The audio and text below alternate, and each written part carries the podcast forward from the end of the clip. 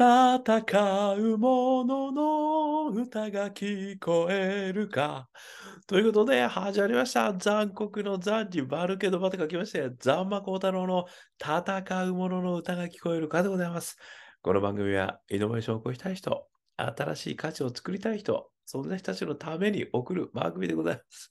私、株式会社イノプロビゼーションの代表させていただいたり、株式会社 NTT データのオープンイノベーションエヴァンジリストをさせていただいたりしております。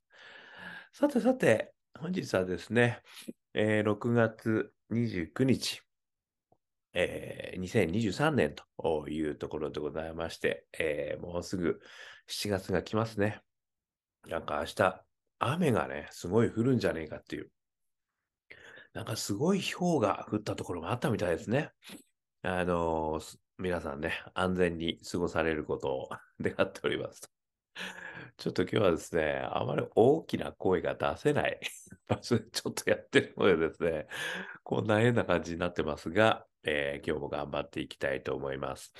今日はですね、あの私私の大好きな山口周さんの本を少し読ませていただきまして、で、そこからね、またナイスなフレーズが出てきたので、ちょっとそれについてね、私なりの解釈、感想をちょっとお話ししたいというふうに思っております。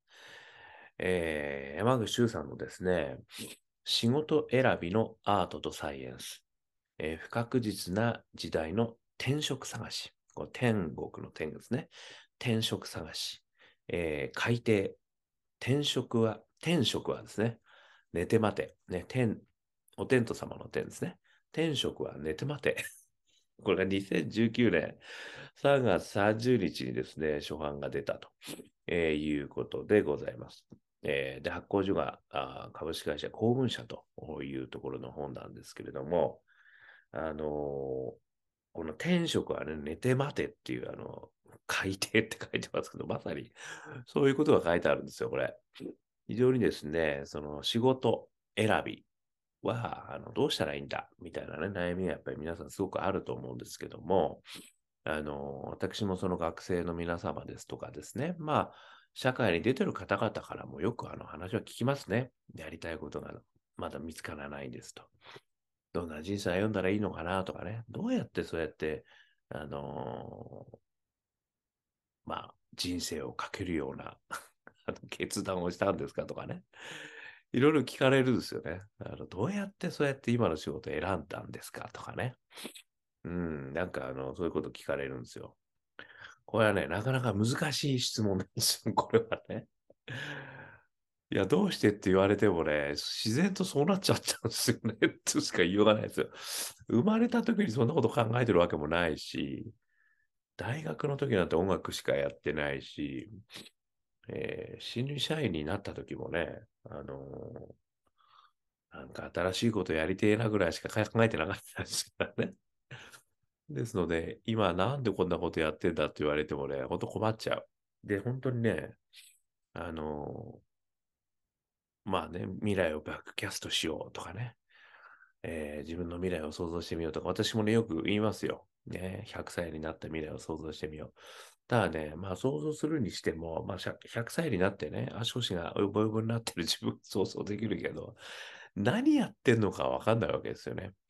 で、それについても、やっぱある程度方向性がね、あの、見えてないと難しいですよね。やっぱり可能性が特にたくさんまだある、あの、若い方においてはですね、私なんかはもう可能性狭まっちゃってるから、だいたいバックキャストできるんだけど、やっぱりね、可能性がある人にとって、やっぱりそれもわからないですよね。そういったところもあってですね、あの、山口周さんはどういう答え出すんだろうというのをすごく楽しみで読みました。山口さんの、あの、答え、ここから発表しますよ。仕事選びを予定調和させることはできない。自分をオープンに保ち、いろんなことを試し、しっくりくるものに落ち着くしかない。これが結論なんですよ。つまりですね、予定できないってことなんですよ。予定調和はないよっていうね。もうそれが結論です。なのでね、やっぱりね、そうですよねって私まさにあの言ってしまいましたね。あの、こうベンチャー企業の方もね、あの、何人か私よく話をする方々から聞いてたのは、あの、なんで今これやってんですかとかね、なんでこのベンチャー立ち上げたんですかとかっていう質問したときに、なんでですかねみたいな話をする方もね、結構な数いるんですよ。で、あの、それどころかですね、いや、全くベンチャーやるつもりなかったんですと。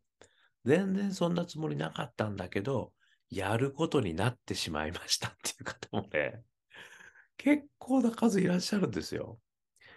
これはね、まさにね、あの、今山口周さんが言われた、予定調和をしてない中でベンチャーやることになっちゃったってことなんですよね。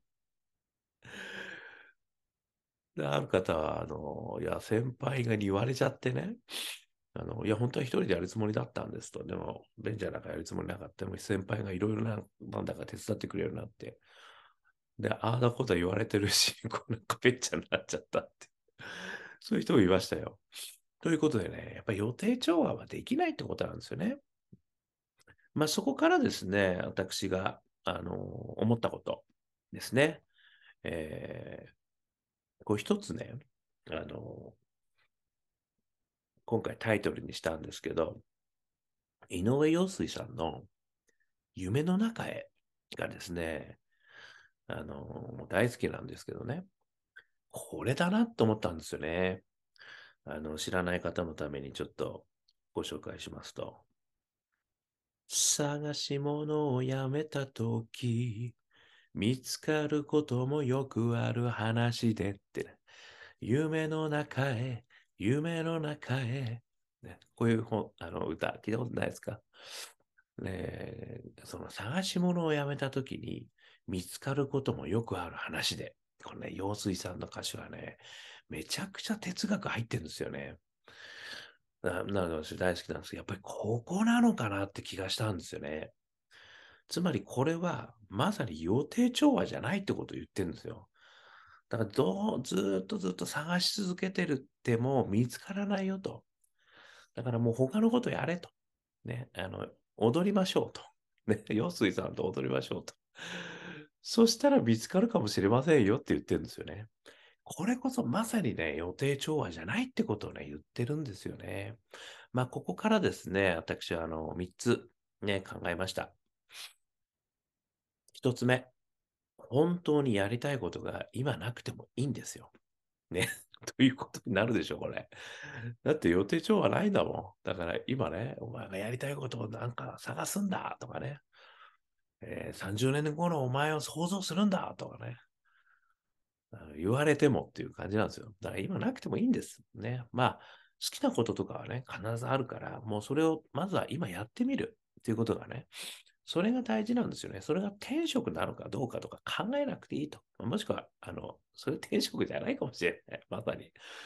だから、やってみると。やってみる中で、やっぱりこう見つけていくってことが大事なんですよね。これ一つ目。まあ、二つ目もね、あ、そして二つ目が自分のお店そのことをやってみるですね。一つ目が、今は、あの、やりたいことがなくてもいい。もしくは転職が見つかってない。それでも全然いいと。それ OK。ね。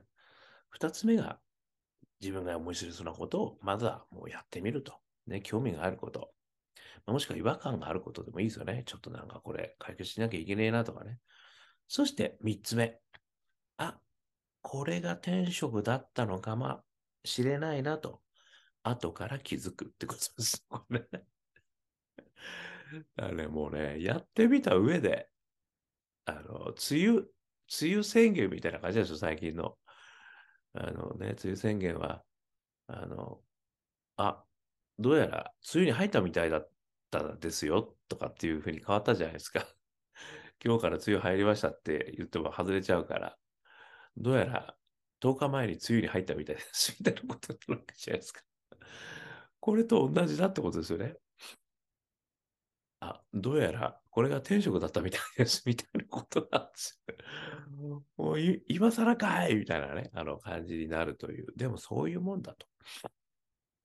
だイノベーションに関してもね、ある意味そういうことですよね。あの、内田和成先生のイノベーショントライアングルにしてもですね、まあ、技術、アイデア、そして社会構造変化、そしてえー心理変化。ね、これで行動行動変容が起こって初めてイノベーションってことですから、あの、もうみんなの世界ではね、当たり前になって、まあインターネットみたいなもんですよね。当たり前になって。それでこれがやっぱりイノベーションだった。ね。あの、まあ、ウーバーも同じですよね。世界中に広まって、やっぱりこれイノベーションだった。ね。時間がかかるんですよ。そういうふうになるためには。で、やっぱりね、後から振り返るとそうだったってことになるんですよね。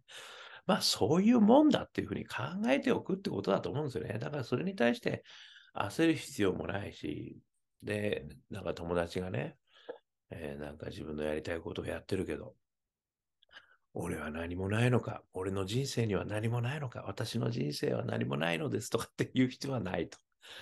それはまだ訪れてないだけだと。しかも訪れているのかもしれないと。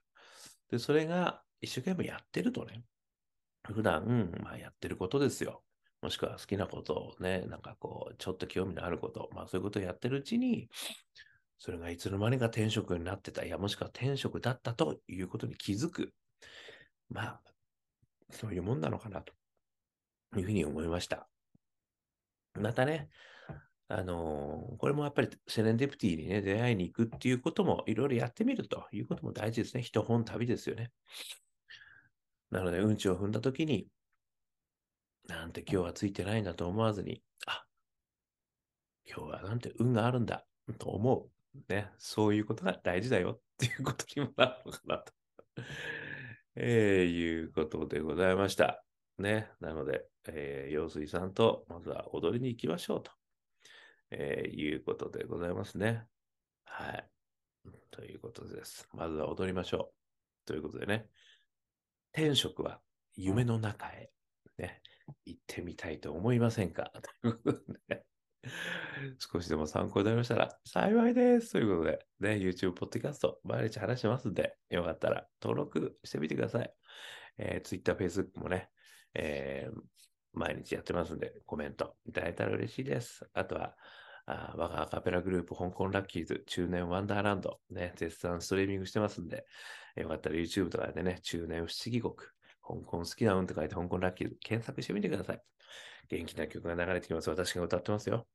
えーそして4曲入りのね、感動シリーズ。これもオリジナル曲ですので、えーみんなで一生懸命作りました。アジャーニー・オブ・ラッキー。これは iTunes、それからモーラ、ね、ダウンロード販売してますんで、よかったら、えーこちらも聞いてみてください。そして、イノベーションは一人からでもやることができる。ね。そんな熱いパッションをぶつけた本、オープンイノベーション21の秘密。これ私が書きましたので、えーこちらもよかったら電子書籍、リアルの書籍1時間ぐらいで読めちゃう。でもね、えーイノベーションの秘密がぎっしり21手に入っちゃいますので、よかったら見てみてください。えーそして、そして、えーこんなことを話している私ですけれども、普段はイノベーションのコンサルやってますので、もしイノベーションでね、お困りのことありましたら、いつでもワークショップ、ワーキング、講演、えーアクセラレーション、インキュベーション、いろいろやってますので、えーご相談くださいませ。そして、そして、えー起業家の皆さんをね、えーご支援してます。えー何度でも、えー挑戦できる世界をということでね、起業したいなっていう人たち、起業したらどうなるんだろうっていう人たち、えーそういう人たちもね、えー大企業の人、学生の人、もう皆さん、えーご支援できるようなプラットフォーム作りもしてますので、よかったらこちらも気軽にお問い合わせくださいませ。ということで、今日も聞いていただきましてどうもありがとうございました。それでは皆様頑張りましょう。また明日